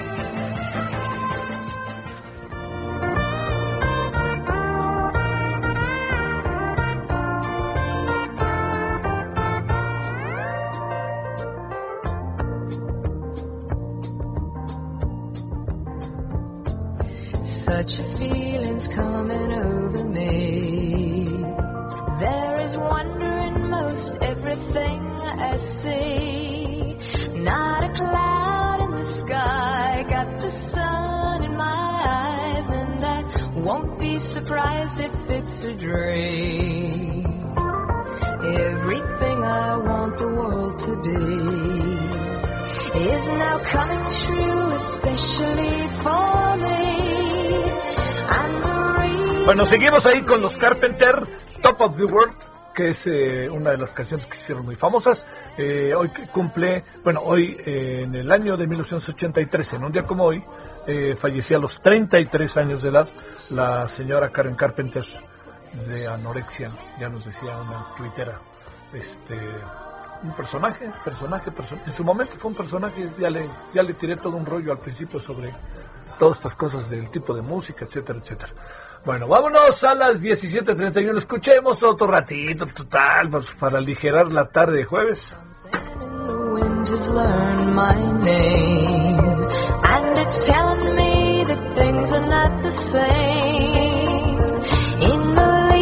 on the trees and the touch of the breeze there's a pleasing sense of happiness for me. Solórzano, el referente informativo.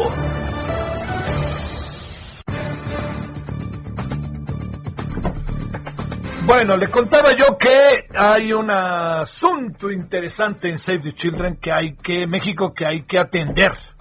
Este, han hecho una campaña que se llama Niños en Duelo y ahorita le va a contar precisamente María Josefina Menéndez Maripina que está con usted y con nosotros. Querida Maripina, muy buenas tardes, ¿cómo estás? Javier, un gusto siempre enorme estar contigo y con tu auditorio. No, los agradecidos somos en verdad que te lo digo nosotros. A ver, déjame plantear, es decir, eres tú y son los temas que trae Save the Children, ¿no? Que hay que ser solidarios, hay que estar con ellos, hay que empujarle. A ver, ¿de qué se trata Niño en Duelo y qué tiene que ver con lo que hoy estamos viviendo, Maripina? Bueno, tiene que ver con todo, la verdad, con una circunstancia concreta de vida, ¿no? Primero quizá, Javier, mencionarte que, bueno, el duelo es un proceso de adaptación emocional, ¿no? Eh, que es físico y cognitivo también y que sigue a cualquier pérdida o cambio brutal.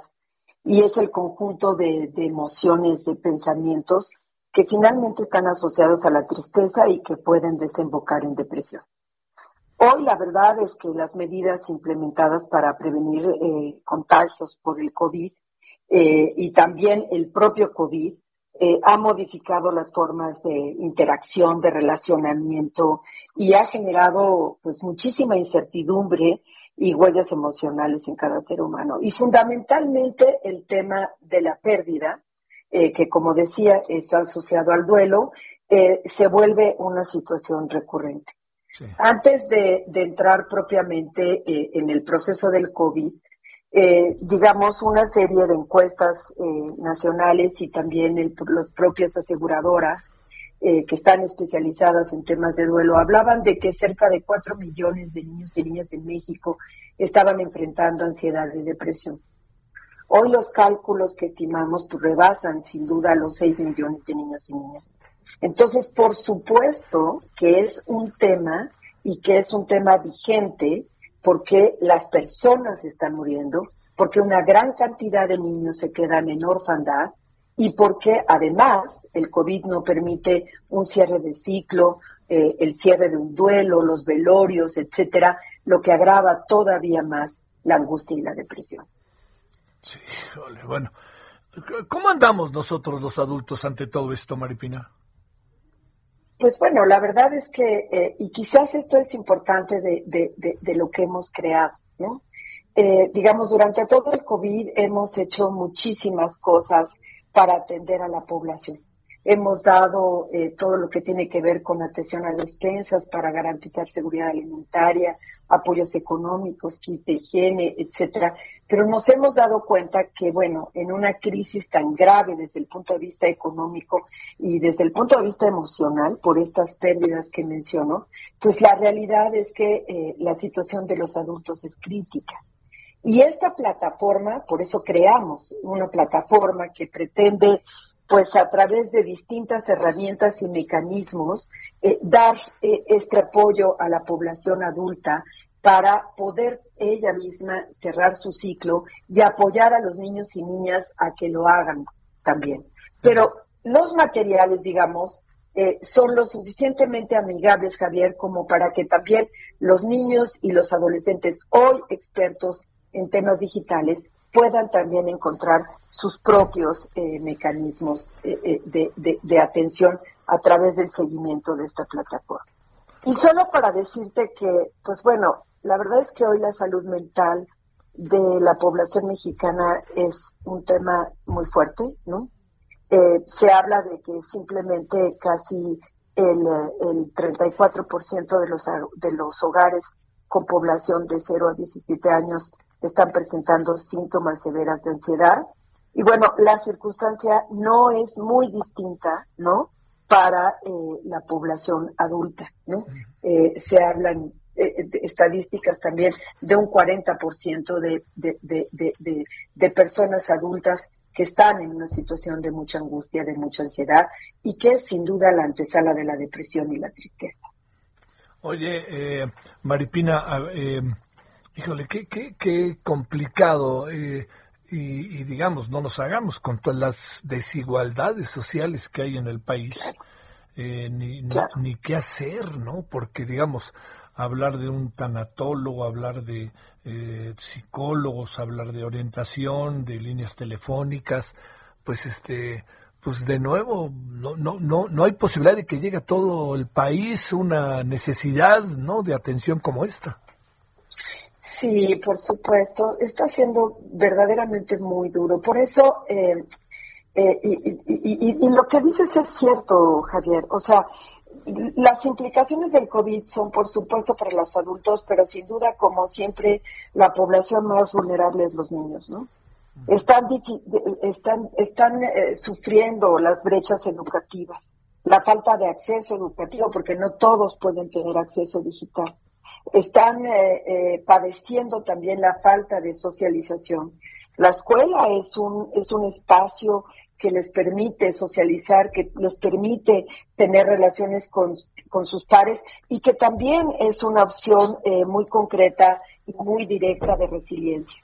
Eh, la situación de violencia en los hogares es un tema crítico, ¿no?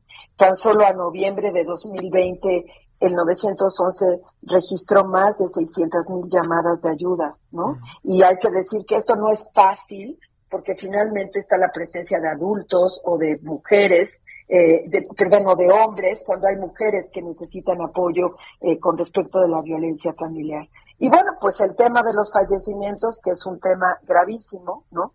Ya en 2015, eh, pues había eh, un 18% de niños que solo recibía con un padre o una madre y que hoy eh, algunos de ellos efectivamente están sufriendo eh, la situación eh, de desaparición de sus cuidadores, de sus tutores, de sus padres de familia, de sus abuelos, que muchos de ellos finalmente eran una alternativa de atención y protección ante el trabajo de sus padres. Entonces, sí, la verdad, Javier, es un tema muy grave y por eso creamos una plataforma de acceso digital, pero también una línea dedicada de 10 a 7 de lunes a viernes, la línea 800-665-65, donde efectivamente tanatólogos y expertos puedan eh, profundizar y apoyar, digamos, en esta situación de depresión que están enfrentando adultos, niños, niñas y adolescentes. Oye, ¿cómo se resuelve? Claro que no se resuelve, ¿no? Pero ahí todo de nuevo. ¿Cómo, cómo, cómo, le están haciendo las familias? ¿Qué supones que están haciendo las familias? Este, porque digamos, eh, eh, cuando iban a clase, el maestro, maestra podía como tener el, el termómetro de algunas cosas, pero ahora es de allá, medio lo veo, no lo veo, pero el asunto acaba quedando, como en pocas ocasiones en la historia moderna, el proceso educativo en, en una parte fundamental en los padres, ¿no? Híjole, es una pregunta súper importante, Javier. Y tienes toda la razón. O sea, hay miles y miles de cosas que no se están resolviendo. ¿Cómo se resuelven en silencio? Se resuelven con violencia. Se resuelven con manifestaciones de niños deprimidos, que hay manifestaciones concretas, niños que somatizan enfermedades, niños que están aislados, que están cansados, que son irritables, agresivos, que lloran, que tienen pesadillas, que hacen dibujos donde se nota, digamos, la situación crítica en la que están viviendo. Eh, y bueno, a veces sí se resuelve, ¿no? Es decir, a veces sí encontramos un maestro que atrás de una pantalla eh, puede conectar y puede ver, o a través de un mensaje de WhatsApp puede encontrar un mecanismo de atención. Pero la realidad, Javier, es que hoy encontramos instituciones saturadas, eh, tanto de salud como de salud mental, como de atención educativa. Eh, encontramos eh, ciertamente a veces muchas dificultades de acceso para encontrar salidas a, nuestra situación, ¿no? Y bueno, pues yo estoy muy consciente, Save Chile está muy consciente que esta plataforma atiende un tema, el tema de la tristeza, el tema de la depresión, asociada en una primera parte, digamos, al asunto de la pérdida de un familiar querido, pero también asociada a la, situación de cambios. Los tanatólogas la línea, sobre todo la línea eh, telefónica, pues está atendiendo eh, cada vez más eh, temas críticos que tienen que ver con la situación en la que los niños y las niñas se encuentran. Estamos intentándolo, Javier. Es difícil, pero creo que lo que es lo que nos toca hacer. Sí, claro, ahí hay una... A ver, viene la otra parte que, que, que es un poco como entender. El mundo está más o menos como nosotros o como suele suceder no necesariamente es un referente porque habrá países más pobres que el nuestro y habrá países que tienen una posibilidad de resolver todos estos problemas de manera más sencilla. Cuando vemos el mundo, ¿qué vemos, eh, María Pina? Bueno, eh, vemos los enormes dificultades para que los niños regresen a clases todavía. Que bueno, lo que ha dicho Save the en el mundo es que la escuela es el mayor espacio, sobre todo masivo, de resiliencia, de recuperación, de desarrollo, ¿no? Ante, ante las brechas económicas tan graves que existen, la escuela es la oportunidad que tiene un niño y una niña de recuperarse a sí mismo, de reincorporarse a una vida, ¿no? Entonces, vemos esta enorme dificultad, sin duda, eh, en, el mundo, en términos eh, muy generales, estamos enfrentando la misma resistencia. Estamos enfrentando también la enorme dificultad eh, que significa el aislamiento para los niños, las niñas y los jóvenes ante el COVID, ¿no? Decía hace un rato, la socialización es un elemento fundamental en la escuela. Y la relación con pares, la relación con pares es un proceso formativo, natural, es eh, tu mecanismo de desarrollo de la personalidad, es el segundo reto que estamos enfrentando. En países con mayor desarrollo eh, hay temas críticos como eh, la situación específica de adicción que muchos niños, niñas y adolescentes están desarrollando con respecto de los temas digitales, ¿no? Es decir, empieza a haber mayor incomunicación en las familias y una propensión de los niños y las niñas a estar conectados todo el tiempo y no necesariamente actividades directamente formativas, ¿no? Sino más bien lúdicas, agresivas, violentas, que contribuyen también a su aislamiento. Y hay algunas estadísticas en el mundo que hablan de que también han sucedido, digamos, incrementos en esta nueva realidad de niños y niñas que se están autolesionando, ¿no? Eh, estos son algunos de los elementos, por ejemplo, que están sucediendo con mayor claridad en los países desarrollados y quizás muchos son similares sobre todo para ciertos sectores de la población y la sociedad mexicana. La diferencia es que aquí, en, en otros países, ya se está analizando, digamos, las implicaciones y las consecuencias que tiene esta situación para los niños y las niñas después de tantos meses de aislamiento.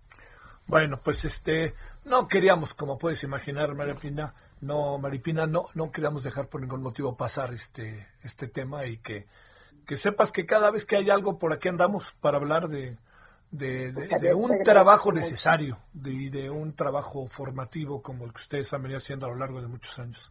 Así que muchas gracias, María Yo te agradezco muchísimo. Solo recuerdo que tenemos una plataforma en duelo.org y que nuestra línea gratuita es 800-665-65 de 10 a 7 eh, de lunes a viernes. Llámenos. De verdad queremos apoyar. Muchas gracias, Javier. Gracias este, Otra vez, 800-665. 65. Y el horario de lunes a viernes de 10 a 17. Es a 7. A 7, perdón, a 19. Perfecto, a 7 de la noche.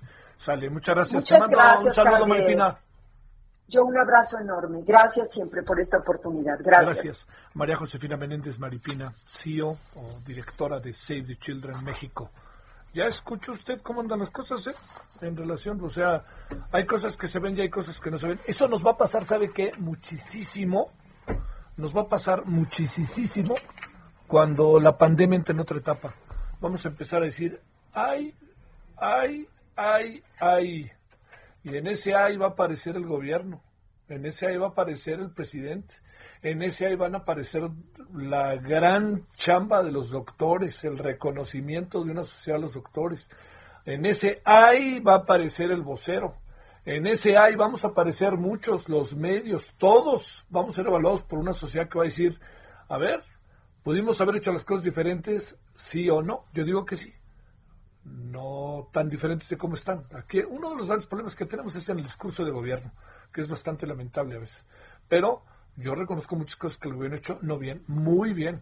Pero hay otras que uno dice, caray, hombre, qué necesidad de pasar de ser un científico a un político, a un ideólogo, a la confusión y al final a la soberbia. Ahora sí que chicles, chocolates, muéganos. ¿no? Bueno, vámonos a las 17:47 en la hora del centro. Solórzano, el referente informativo.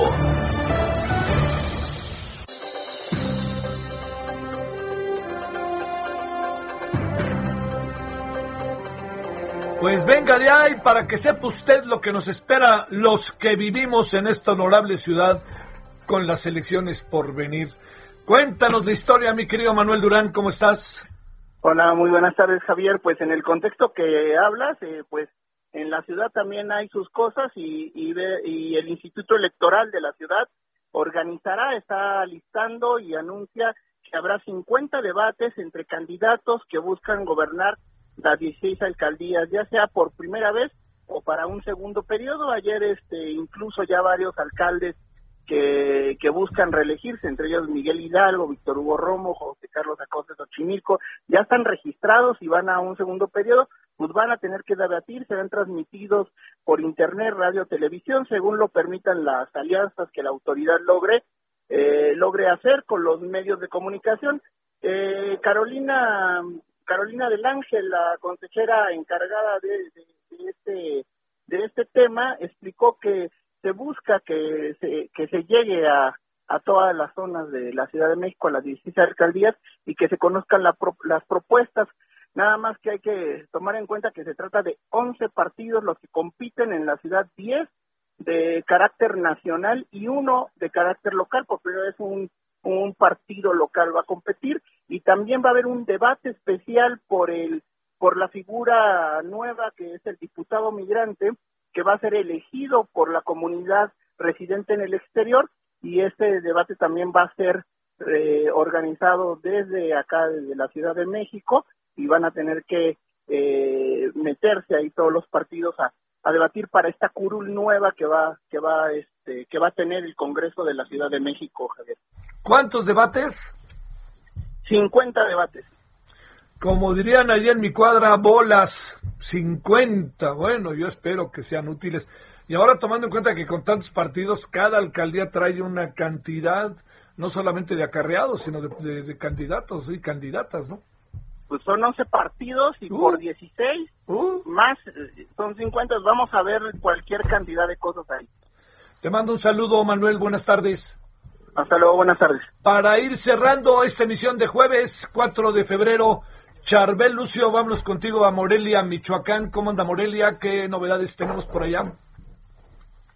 ¿Qué tal, Javier? Buenas tardes. Te platico que eh, pues a nivel nacional Michoacán figura como la entidad donde se han decomisado más armamentos tipo Barrett calibre 50, este fusil de alto poder que tiene un alcance de 1.5 kilómetros y que es capaz de derribar un helicóptero y traspa- traspasar blindajes en tanques de guerra y aviones militares. Esas son las armas que circulan Michoacán, así lo dijo Israel Patrón Reyes, quien dijo, eh, el secretario de Seguridad Pública de Michoacán, quien dijo que en esta eh, entidad figura como uno de los estados con mayor número de decomisos de armamento, entre esos el ARET 50. El secretario dijo que ya hay investigaciones eh, de los gobiernos de México y Estados Unidos mediante las que se han identificado las personas que han adquirido en Estados Unidos, especialmente en el estado de Texas, estas armas que terminaron decomisadas en Michoacán y ya existen órdenes de aprehensión en su contra.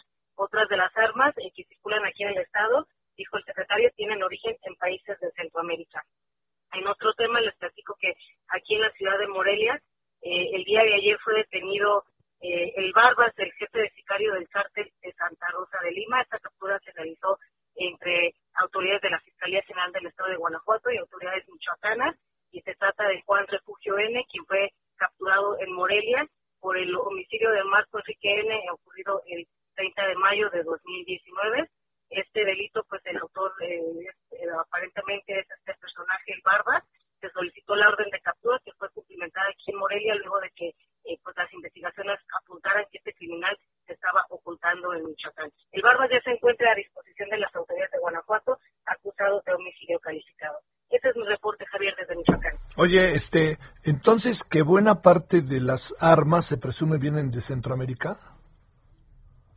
La mayoría viene de Estados Unidos, Ajá. eh, de diferentes partes, eh, Ah, pero bueno, al hacer un, la, la mayoría se ubicó eh, que fueron compradas en el estado de Texas y de ahí pues transportadas a, a Michoacán y es realmente una minoría la que viene de Centroamérica, la mayoría vienen del país vecino. Te mando un saludo, Charbel. Seguimos pendientes. Gracias. Bueno, para cerrar ahora sí, vámonos contigo, Mayeli Mariscal, allá hasta Jalisco. ¿Cómo está el jueves? Hola, ¿qué tal? Muy buenas tardes, buenas tardes al auditorio. Pues Alfaro Ramírez eh, celebró esta decisión de la Suprema Corte de Justicia sobre la ley de la industria eléctrica respecto a que estas reformas que propone la administración de Andrés Manuel López Obrador, eh, dice Enrique Alfaro que esto que declara la Suprema Corte es una gran noticia para México y en muchos sentidos para el planeta. Además señaló que estos cambios atentan contra la libre competencia, intentan frenar la transición hacia energías limpias y eh, esto implica el eh, generar eh, menores costos, sobre todo eh, si se permite la inversión en este tipo de energías. Así es que, eh, pues bueno, dijo que también estarían eh, esperando sobre la controversia constitucional que se interpuso por parte de Enrique Alfaro y otros gobernadores que pertenecen a la Alianza Federalista. Y eh, por lo pronto, pues él se congratula de esta decisión de la Suprema Corte de Justicia, Javier. Bueno, oye, este, que por ahí liberaron luego, luego a una mujer que estuvo en el asunto de, de el asesinato de Aristóteles, de Arqui, de el exgobernador Jorge, este, De Jorge Aristóteles Jorge, Sandoval. Jorge Aristóteles Sandoval, perdón, me confundí, sí. Así es, fueron varios de los detenidos que estaban acusados justamente por el delito de encubrimiento los que se, eh, pues, eh, pidieron un juicio abreviado. Hay que recordar que también eh, las leyes, eh, pues, eso lo permiten si es que eh, somos primodelincuentes. En este caso, estas personas ex trabajadores del bar Distrito 5 que eh, se encargaron justamente de realizar algunas labores de limpieza en la escena del crimen eh, tuvieron un juicio abreviado, el cual les permite también, eh, pues, enfrentar en libertad y solo con el pago de una multa, eh, pues, estos este delito. Así es que eh, sí, efectivamente, ya hay eh, gran parte de estos acusados que enfrentan eh, sus penas en libertad. Sin embargo, pues recordar que todavía no hay detenidos eh, por autores materiales o intelectuales de este crimen y la fiscalía mantiene también abierta eh, pues eh, una recompensa por la Sale. localización Órale. de un hombre y una mujer. Así Sale. es. Adiós, buenas tardes. Nos vamos, nos vemos a las 9, 21 horas en Heraldo Televisión. Adiós. Hasta aquí, Solórzano, el referente informativo. Heraldo Radio, la HCL se comparte, se ve y ahora también se escucha. The secret to summer ready skin is here. Osea's number one best selling Andaria algae body oil, clinically proven to instantly improve skin elasticity and transform dry skin to silky, soft, and unbelievably glowing. Its signature scent of freshly squeezed grapefruit, cypress, and mango mandarin transports you to sun kissed summer days. Get healthy, glowing skin for summer with clean vegan skincare from Osea. Get 10% off your first order site wide with code GLOW at OseaMalibu.com.